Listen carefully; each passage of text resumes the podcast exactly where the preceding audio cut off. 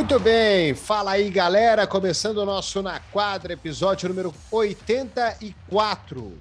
Você tem um jogador número 84 predileto, assim, de cara, ou você acha que nunca teve um 84? Assim, acho que nunca teve um 84. Falaria, bom, é, antes de mais nada, você me pegou de calça curta aqui, ué, porque 80, eu não lembro é, nem só, jogador que, que use 80, tem usado 84, quanto mais destaque. Né? E 12, você tem um, 12 assim? 12 eu tenho alguns. 12 já. Se a gente pensar em 99, 70, foram dois números icônicos do Dennis Rodman, né? De alto, assim, acho que só tem. Pode ser esse o é, não... mais específico, né? É porque eu falei 84 aí lembrei. Bom, mas vamos cortar o papo furado, meu caro Guilherme Giovannoni. Tudo certo com você, né? Tudo certo. E hoje, para quem nos vê né, no YouTube, eu estou com uma camiseta é, do NBA Basketball, do Basketball Camp do NBA Basketball School. Né, que eu estive lá nesse final de semana em Atibaia, um evento muito legal aí, depois de praticamente um ano e meio sem eventos, né? E que a gente entende muito bem a situação, mas a NBA de novo dando um show de bola em fazer um evento para garotada né, incentivando aqui a prática de basquete no país e respeitando todos os protocolos de saúde, inclusive protocolos que eles fizeram lá na bolha de Orlando do ano passado. Né? Então foi bem legal o, o, o evento lá e fica aqui mais uma vez tirando o chapéu para a NBA Brasil e para a Cinco Sports, que também é, é, é, a empresa que é, toca esse, esse projeto aqui de NBA Basketball School no Brasil. É, manda um abraço para o Sami também. Me convidaram para ir lá também, mas não deu para ir, não consegui. Final de semana complicado. Segunda-feira foi um dia difícil também. Então, um abraço aí para todo mundo. Parabéns para a galera da NBA Brasil, promovendo demais o esporte aqui no, no país. E um abraço para o Sami, que é um cara espetacular. Tá demais, sempre... tava lá, tava lá ah, também. tava lá, ele está em todas. E o Sam é bom porque ele é quietinho, ele é sossegado, mas ele faz de tudo. É. Bom, Gui, o que, que você preparou hoje para nós? Que hoje a pauta do programa foi sua. Você quer fazer Power Rankings, é isso? Power Ranking, e hoje nós vamos fazer da Conferência Leste. Da Conferência Oeste a gente vai deixar para a semana que vem.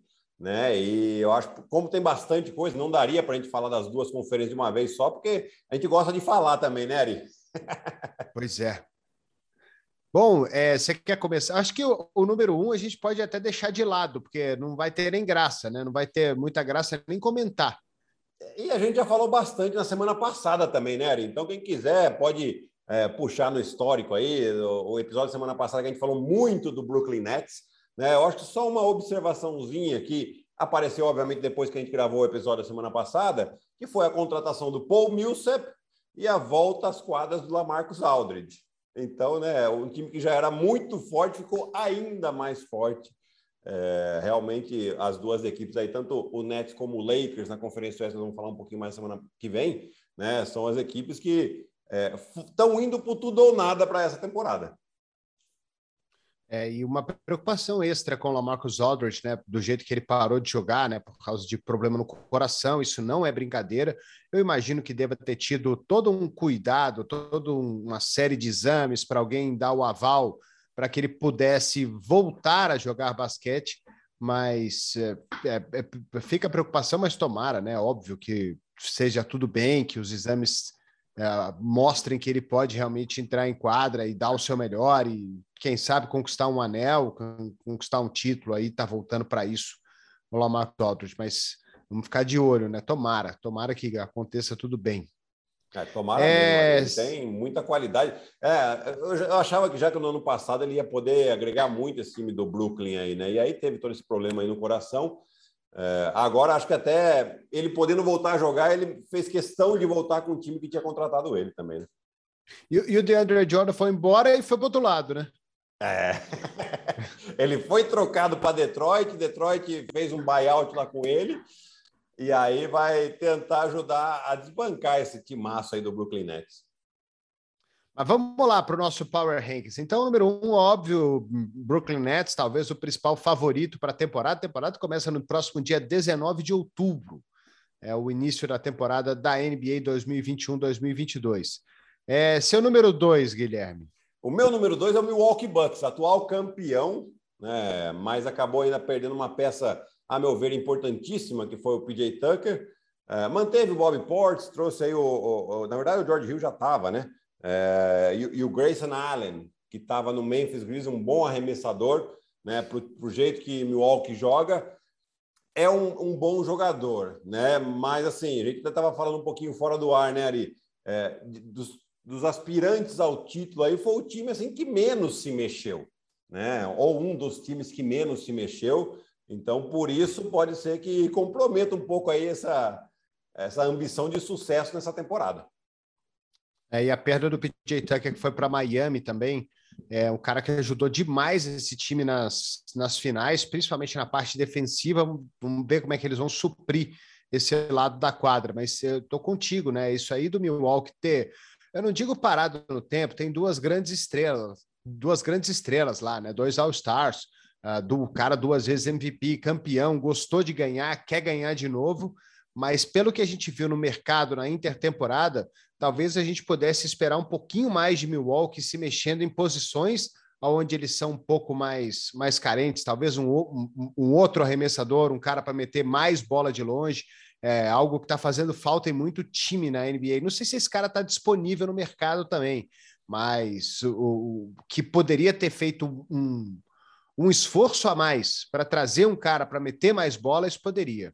Ah, sem dúvida, né? Bom, eles contam também com a volta aí do Donta de Vincenzo, que acabou ficando de fora uh, dos playoffs, né? O Grayson Allen é um bom arremessador, mas eu tô contigo, Ari. Eu acho que até a temporada passada, uh, sem, sem, sem querer colocar asterisco nem nada, eles ganharam do Brooklyn Nets e tal, mas o Brooklyn Nets teve jogadores machucados, tiveram outros times com problemas de lesão, e, e agora, te, voltando a ter uma temporada normal, né, de 82 jogos, mas também começando antes, como você falou, dia 19 de outubro já começa a temporada uh, 21-22, né? É, é, eu acho que eles poderiam ter buscado mais, mais um jogador aí, talvez até mesmo mais um, né, mais um substituto para o Brook Lopes também, para ter uma, um pouco mais de mobilidade uh, ali dentro do garrafão também. Bom, seu número 3, Gui. O meu número 3 é o Miami Heat. Né? E é, aqui é pode, é pode ser que os nossos ouvintes ou nos, os nossos telespectadores de YouTube aí também não concordem muito com a gente, mas eu gostei muito da free agency do, do Miami Heat. A gente já falou também bastante aqui na, na, na semana passada deles, mas o fato de você manter uma base boa e você se reforçar, principalmente com o Kyle Lowry, uh, você tem aí o PJ Tucker também, que, que a gente acabou de falar que saiu do Milwaukee, veio para Miami e uma possibilidade de recuperar em um bom nível o Vitor Oladipo, né, faz com que esse time aí realmente ganhe um, um, um corp, né, encorpe muito mais. Tem um ótimo técnico, que é o Spolstra, que sabe muito bem é, o, que, o que faz, né, sabe muito bem como armar o seu time, principalmente defensivamente, né, e, e um time que vai ter, que teve né, toda essa intertemporada inteira o que foi diferente da temporada passada, para se recuperar e se preparar para a próxima temporada. Tem uma coisa que eu gosto demais dessa contratação do Kyle Lowry, que para mim é fundamental, que é tirar é, muito, eu não digo volume de jogo do Jimmy Butler, mas ele não ter que carregar essa bola bastante, ele não ter que ficar com essa bola o tempo inteiro. Né? Tem outro cara agora para se preocupar. Aliás, tem um monte de gente para se preocupar. O Duncan Robinson assinou o maior contrato da história de um cara que não foi draftado cara que mete, só mete menos bola desde que entrou na liga em porcentagem e aproveitamento de bola de três do que é o Stephen Curry. Tyler Hero que surgiu na bolha como um, um, um, bom jogador. Não teve uma temporada boa no ano passado, mas Miami não teve uma temporada boa no ano passado. Bana Debay é uma presença no garrafão Exato. que é inquestionável. Kyle Lowry é um jogador, é, é a melhor contratação da Free Agent. ainda podendo contar com Vitor Oladipo, nem que seja por 20, 22 minutos por jogo, e essa, essa, essa, essa falta, essa mais liberdade para o Jimmy Butler, Miami pode ser um time muito perigoso nessa temporada. Muito, né? E eu acho que você falou tudo aqui. O Jimmy Butler é um jogador decisivo. Então, ele não tendo que ter essa responsabilidade por todo o jogo e que na hora da decisão ele tem a perna mais eh, inteira ali, a gente sabe que ele gosta dessa bola pegando fogo. E isso pode ser um fator determinante para o sucesso da equipe. Né? É, então, é um time que, inclusive, a, a nosso ver aqui, né, Ari, é, eventualmente pode até estar tá à frente do Milwaukee Bucks. A gente lembra dois anos foi, atrás. Foi por ano, pouco.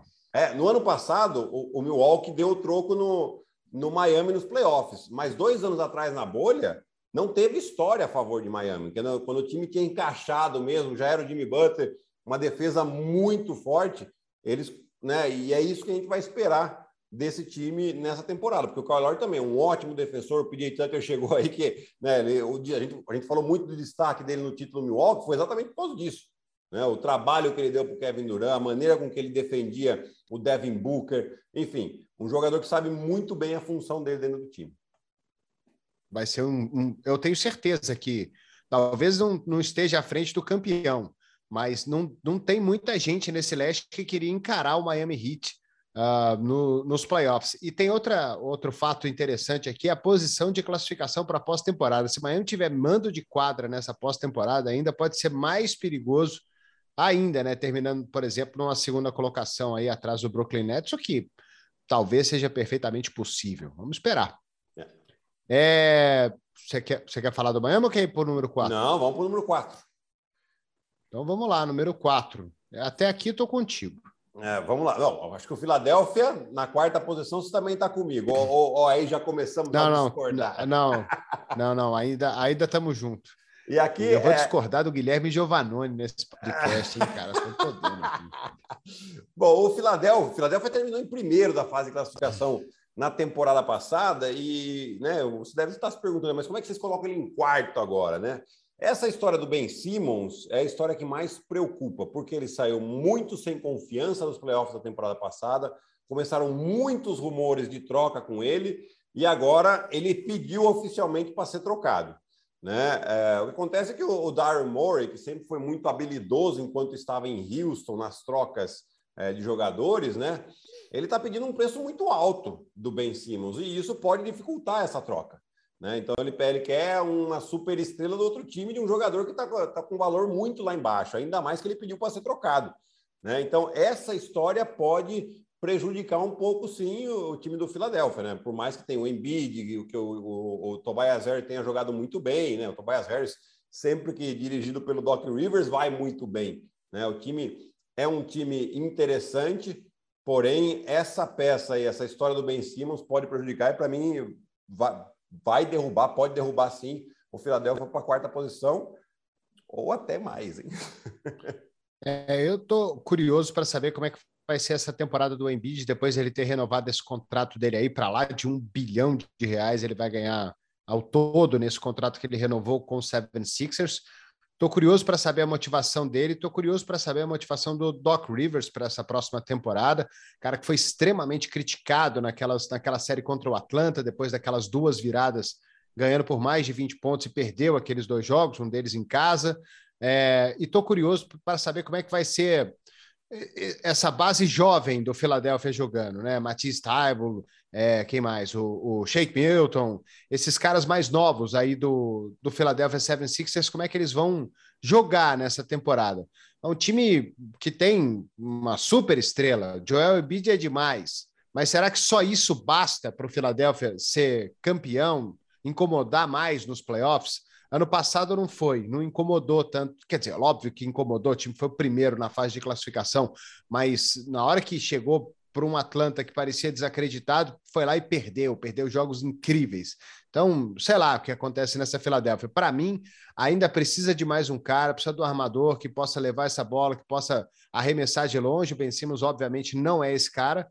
É, ele é muito bom jogador, excelente defensor, mas até, até esse cara chegar, a Filadélfia pode cair pra, de quarto para mais. É, e vamos ver se o, se o Darmore vai ter essa mesma habilidade que ele tinha lá em Houston para conseguir uma troca, né? Eventualmente, aí ele. É, é, claro que eu acho que ele, ele não vai falar isso por causa de, de, de poder de negociação, né? Mas sem dúvida alguma, ele está de olho em eventualmente o Damian Lillard querer sair de Portland, né? E ele vai estar tá pronto para oferecer o Ben é. Simmons, sem dúvida alguma, né? Acho que eu ouvi alguns rumores também de CJ McCollum pelo, pelo, uh, pelo Ben Simmons. Não sei se seria uma boa para o Portland, mas para o Philadelphia seria uma coisa maravilhosa. É o ah, jogador sim. que eles precisam. Exatamente. Né? CJ McCollum cairia como uma luva no Philadelphia 76ers, seria uma maravilha ali. Exatamente, né? Porque e... é um cara que tem muito poder de criação também, né, Ari? Mas o preço que eles estão pedindo é muito grande. É, eu não sei se eles vão. Porque o, o, o valor do Ben Simmons ele foi muito. Ele caiu demais depois dos playoffs. Caiu demais o valor dele, pelo que ele apresentou. Tem uns vídeos dele aí na intertemporada metendo umas bolas. Agora, é, é, mas toda a intertemporada treino, é treino, jogo é jogo, né? Vídeos, né? Toda a intertemporada tem os vídeos do Ben Simmons metendo bola, mas daí chega na temporada ele nem arremessa, tem, aí não adianta. Tem que ver se é, tem que ver se não é imagem de arquivo também. mas é um, mas é uma preocupação. Eu acho o Ben Simmons um cara que ele, às vezes ele parece desmotivado, né? Porque pô, o cara teria que para ser estrela, para ser campeão, pô, pega lá, vai arremessar mil bolas por dia, cara, vai, vai se dedicar a fazer isso. Né? O resto do jogo ele já tem, né? O resto do jogo, a habilidade, a altura. Pô, não é todo dia que você acha um arremessador de 2 metros, um armador de 2,10 metros e dez de altura com a habilidade que ele tem, né? Com a potência defensiva que ele tem. Se esse cara começa a meter 20, 22 pontos por jogo, ele vira, ele vira uma super estrela da NBA. E falta, parece que uma vez eu vi o Roger Federer falando é, a respeito de dele ter ganho todos os títulos dele. Eu acho uma, uma, uma frase fantástica dele, ele dizendo que é, tem tenista que joga para sustentar a sua família, tem tenista que joga para fazer o pé de meia e viver tranquilamente, tem tenista que joga para ganhar muito dinheiro e tem tenista que joga para ganhar título. É, o cara que joga para ganhar o título, ele não dorme, ele não come, ele não vive, ele acorda cedo, ele dorme cedo, ele não vai no restaurante, ele não tem vida social, ele não tem nada disso. Ele tem uma dedicação 24 horas por dia, é. foco total no que ele tem que fazer para ganhar.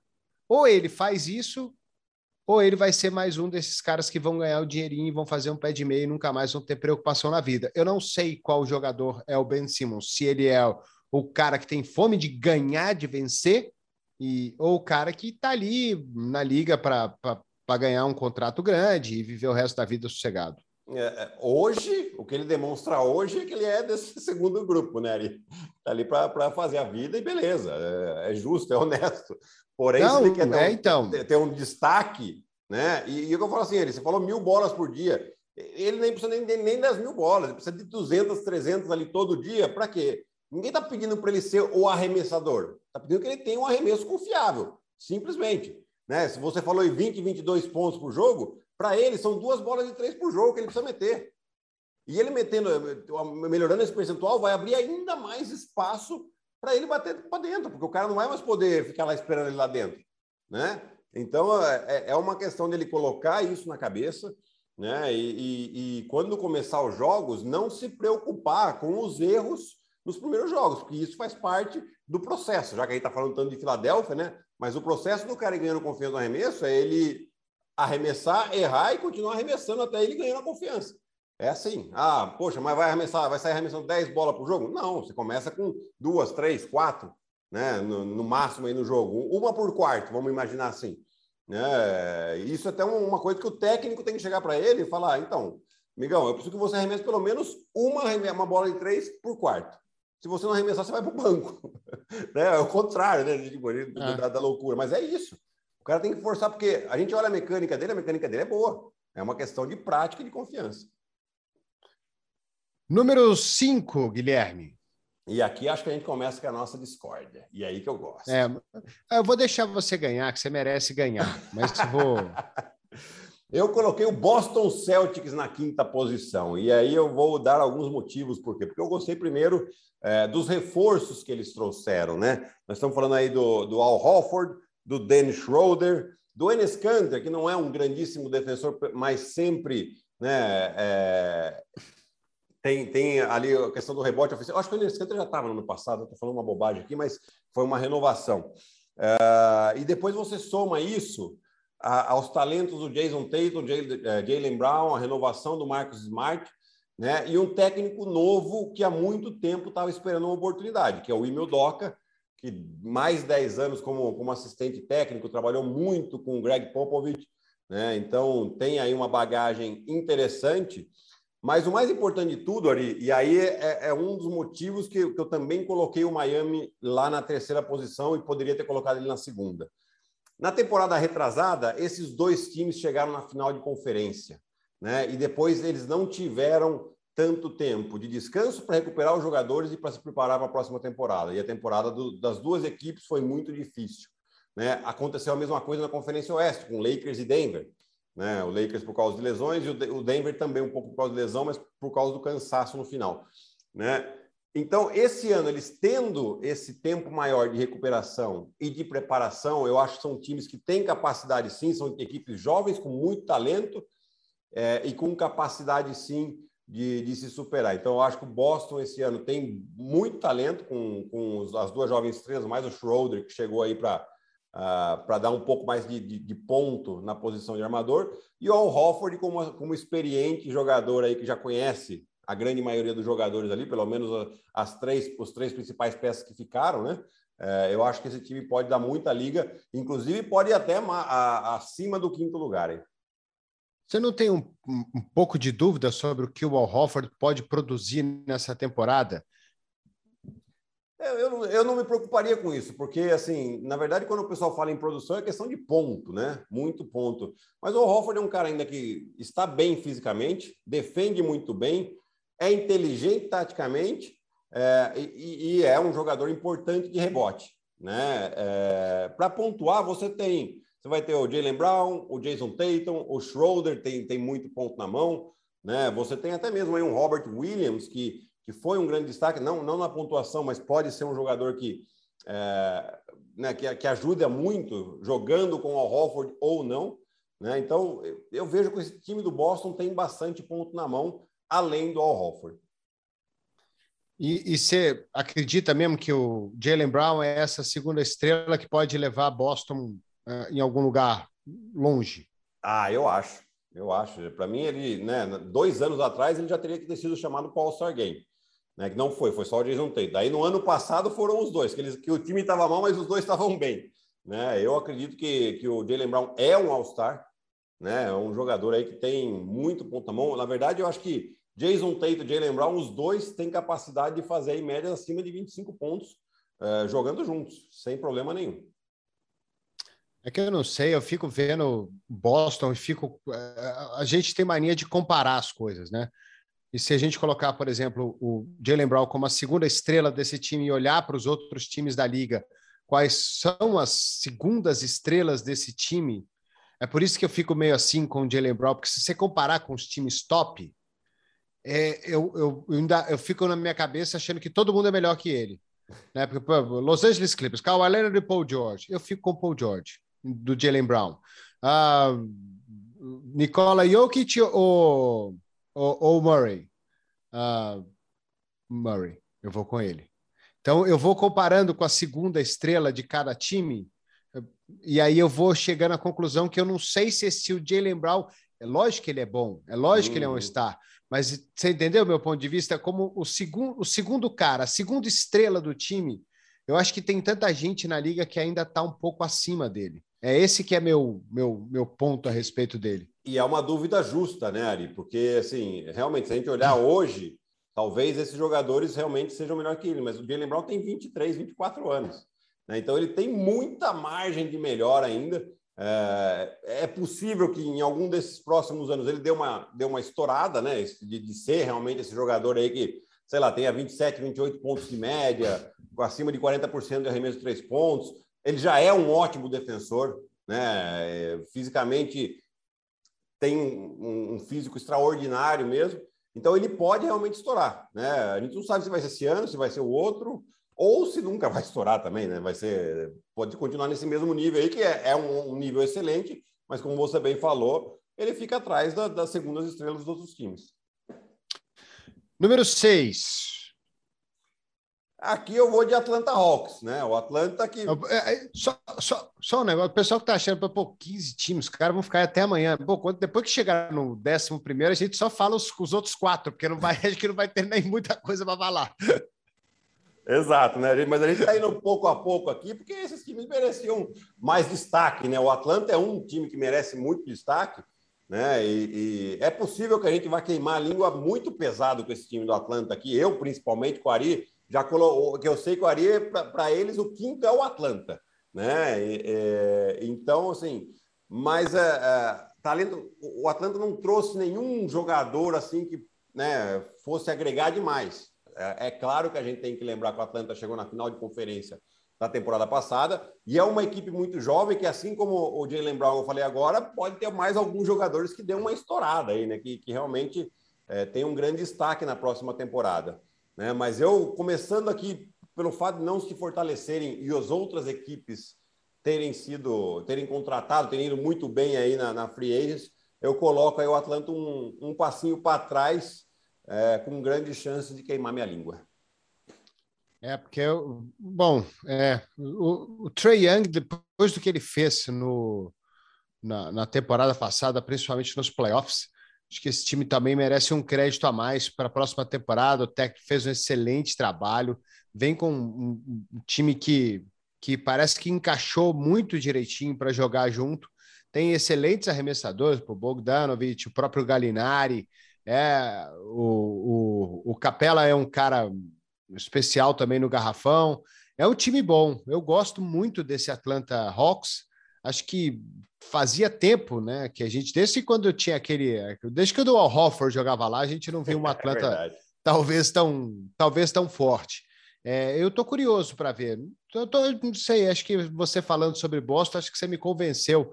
Mas eu estou curioso para ver esse Atlanta Hawks, como eles vêm depois de ter chegado a essa final, depois de ter eliminado o Philadelphia com um time jovem, com uma estrela tão jovem, de ter silenciado o Madison Square Garden, depois ter virado jogos incríveis contra o Philadelphia e ter chegado à final. Estou curiosíssimo para ver como esse time vem jogar. É, e agora o Nate McMillan vai ter a temporada toda, né? Para ele trabalhar também. Isso é um fator. É, né? Ele era interino. o cara foi para a final da, de conferência como técnico interino. É, é uma coisa de louco, né? Mas ele fez bem porque daí ele pôde renovar um ótimo contrato aí é, com, com o Atlanta Hawks. E aí estamos curiosos, né? E aí eu já vou puxar aí para a John Collins também, John Collins, Kevin John Hunter, caras que metem bola. Caras que metem bola. Uh, o... Ai, meu Deus, é, acho que era... Estou esquecendo o nome dele aqui. É o DeAndre Hunter, né? DeAndre Hunter que estava machucado. Tá lá, tá lá, isso. E estava machucado, né? Então ele ficou aí a mercê. É um time que tem uma profundidade, né, Ari? Então você tem aí, sei lá, o Low Williams talvez seja o décimo jogador, ele que renovou, né? Assim como o Solomon Hill. Uh, é, um, é um time bastante completo, né? E, e interessante. Eu acho que sim, se, se eles conseguissem concentrar um pouco mais de talento em, em uma estrela talvez mais de peso ao lado aí do do, do Trey Young, eu, eu ficaria mais confortável em colocar eles um pouquinho mais para cima. Número 7. Aí o Chicago Bulls, né? Eu acho que eles mexeram muito bem também, né? E o torcedor do Knicks vai ficar bravo com a gente, porque eu já vou, já vou dar o spoiler aqui, porque o Knicks ficou em oitavo para mim, tá? Mesmo depois da grande temporada que fez. Mas o Chicago Bulls foi muito bem no mercado, né? Eu acho que desde o ano passado quando o Carne Sovas assumiu lá, que ele né, começou quietinho, é, contratou o Billy Donovan, que é, um, a meu ver, um ótimo técnico, né, e pode ser um fator aí para colocar esse time para jogar bem. Né? Depois, durante a temporada, ele trouxe o Vucevic do, do Orlando Magic, né? E agora, na, na intertemporada aí, com o DeMar DeRozan, DeMar DeRozan uh, o Lonzo Ball, né? São as duas principais contratações, mas principalmente aí o Alex Caruso, que é um cara que tem muita energia, trouxe o Derek Jones Jr. também para melhorar um pouco esse lado defensivo do time, que, que todo mundo falava que poderia ser um, um ponto fraco, né? Eu acho que é um time bastante equilibrado. É, vai continuar com o Zeke Lavine sendo a estrela, mas o Zeke Lavine muito bem acompanhado do DeRozan e do Vucevic. Acho que é um time que ficou bastante interessante. E para quem critico, critico o, o, Billy Donovan, você gostou do meu critica, né? Da, que eu vim de Piracicaba aqui, já deu uma puxadinha, né? Mas o Billy Donovan, se vocês lembrarem, dois anos atrás, com aquele time do OKC, onde ninguém falava que ia chegar a lugar nenhum, ele ficou a uma vitória de chegar na semifinal da Conferência Oeste, quando todo mundo dava eles como o último da conferência. É o cara que está há muito tempo aí, né? Já conhece a NBA como ninguém. o Billy Donovan. De longe, o time que mais se reforçou para essa próxima temporada. Né? Se a gente tivesse um, um prêmio número um Power Ranking para o time que mais trouxe, uh, mais reforçou o elenco, Chicago ganha, acho que disparado. Eu só estou na dúvida do Lonzo Ball. Quero ver como é que ele vai jogar, porque chegou na liga com o status de super estrela, passou longe disso em Los Angeles, passou longe disso em New Orleans. E vamos ver como ele. Ele não jogou mal ano passado, né? Ele até teve bons jogos lá em, em New Orleans, mas, pô, do jeito que ele chegou na liga para o que ele realmente é, é uma frustração grande. Então fica a curiosidade para saber, até porque se ele vai valer o contrato que deram para ele, né? Quatro anos, 85 milhões de dólares. É uma grana que você está depositando num cara que vai te entregar um resultado que você está esperando muita coisa. E eu não sei se esse cara que você está esperando muita coisa é o Lonzo Ball. Tomara que seja para Chicago. É, eu acho que se ele.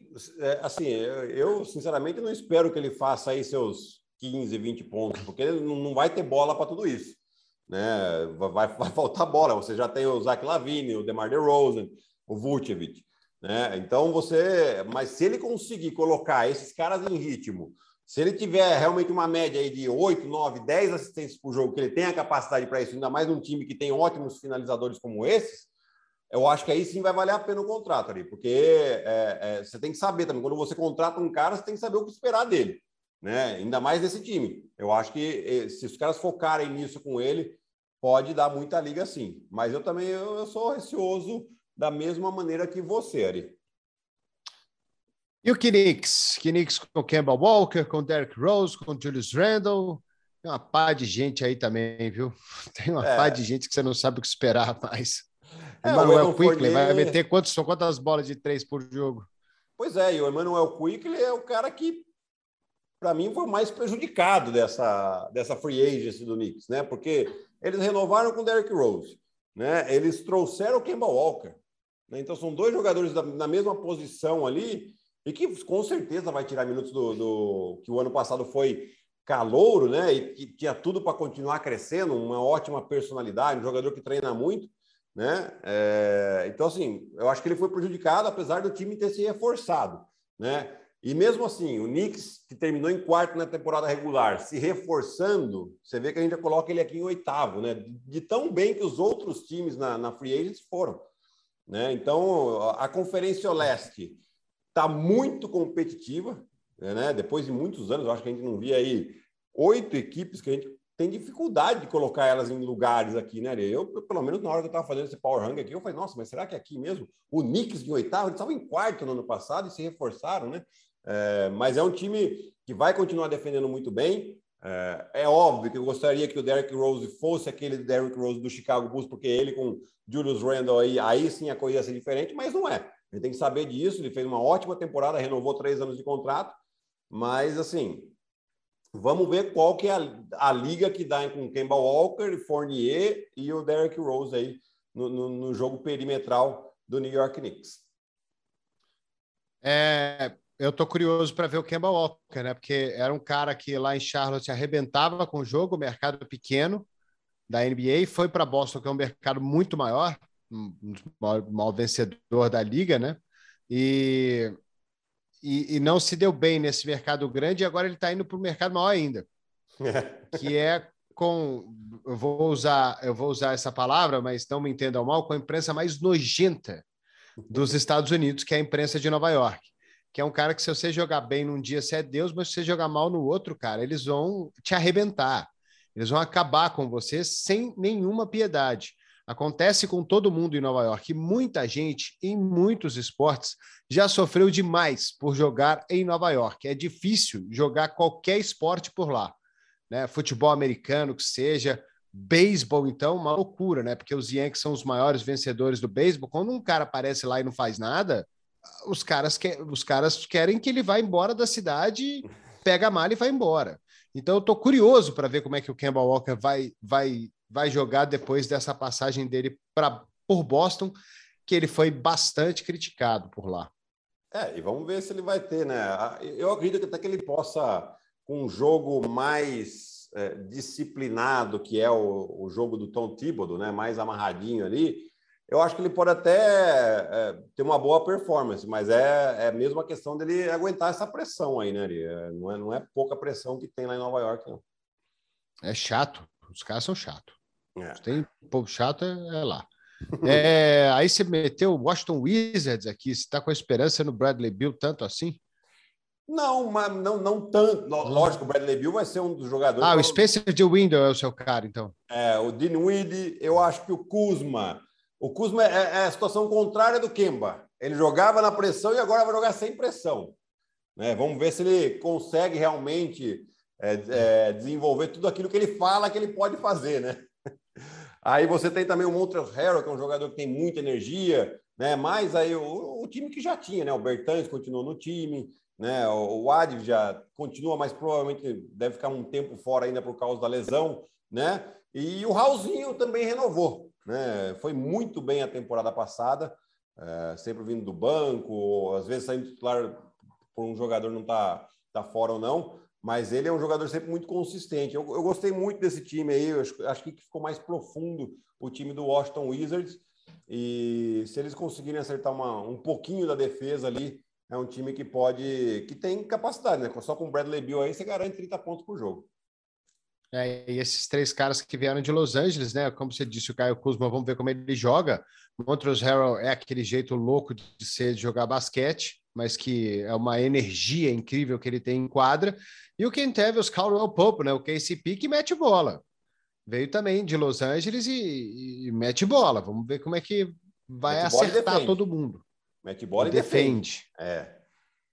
E, e aí, a, é... na décima colocação, daí era o time que, eu coloquei, o time que você acha que é o nono, né, Que é o Charlotte é. Hornets aqui. Né, que também achei que foi, foi bem aí no, uh, na free agents, né? Trouxe aí o Kelly Oubre Jr., que tava, não teve uma grande temporada, mas é um jogador bastante atlético, que pode dar um pouco mais de defesa para esse time, né?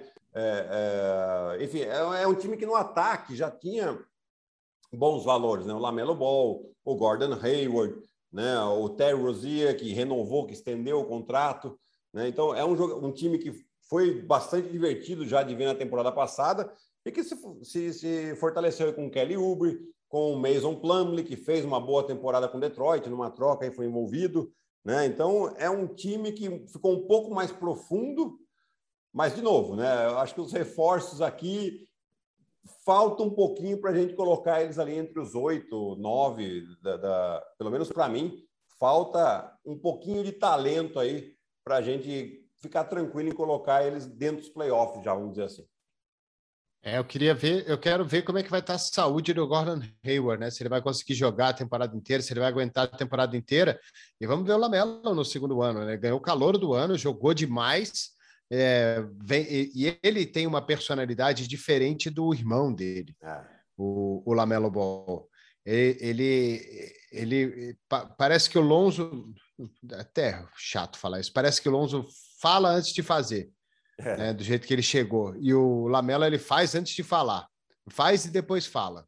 É. E ele fala muito também, não fala pouco, não, tem todo o estilo e tal, é da família. Mas jogou demais no ano passado.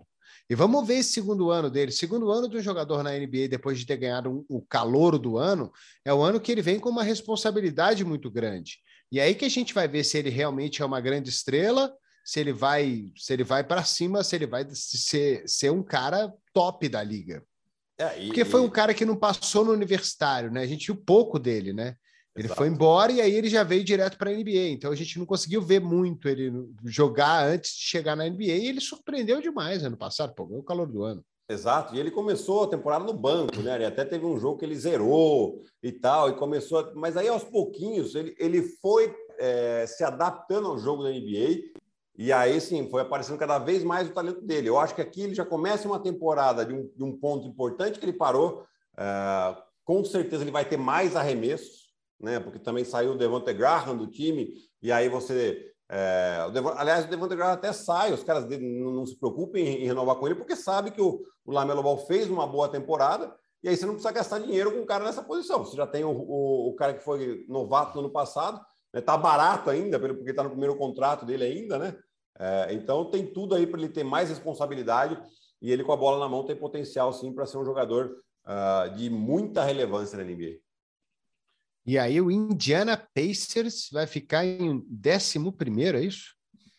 É, Ari, porque assim, por mais que eu goste, né, você tem Malcolm Brogdon, TJ Warren, que tá, ficou machucado, o CJ Miles, o Sabonis, cara, o Sabonis todo ano, cada ano ele joga melhor, né? É double-double, é double-double garantido. É double-double garantido, mas daí eu falei, nossa, gente, o Indiana, tem o Indiana aqui ainda, né? Mas na frente de qual time desse daqui que eu coloco? Né? Ah, poxa, talvez Washington poderia, mas assim, Washington eu acho que se reforçou bem. Né? Eu gostei das contratações que fizeram, principalmente pelo Weed, que apesar de, de vir de uma lesão, né, é um cara que estava no Brooklyn, ele vinha do banco e fazia 20 pontos de média. Né? Um cara que tem muito ponto na mão, muita capacidade. Né? Então, aí o, o Indiana, e principalmente por pela confusão que o Indiana tem feito nos últimos anos em relação ao técnico. Manda o Nate McMillan embora, aí contrata um, um, um técnico que era assistente lá do, do, do Nick Nurse, e, e dá um ano só para o cara, num ano turbulento, com jogadores machucados, cheio de troca na equipe, e, e aí você pega e, e, e, trica o cara, e troca o cara de novo. Então isso é, é, é. confusão. É. Só o talento dos jogadores também. Vamos ver como eles vão jogar também, né? TJ Warren passou um tempão machucado também. É. E o. É, vamos ver como ele volta. Brogdon McConnell, você sabe que esse cara, o, o, os caras vão roubar a bola lá também, viu? Porque como é. rouba a bola esse time do, é verdade. do Indiana Pacers. Então, é, vamos ver. Eu, é, o, o, seu, o seu ponto é muito bom. Na frente de quem a gente coloca aqui? É verdade. E aí os últimos quatro aqui, que são os times que realmente não vão brigar por nada. É. Né? Não vão...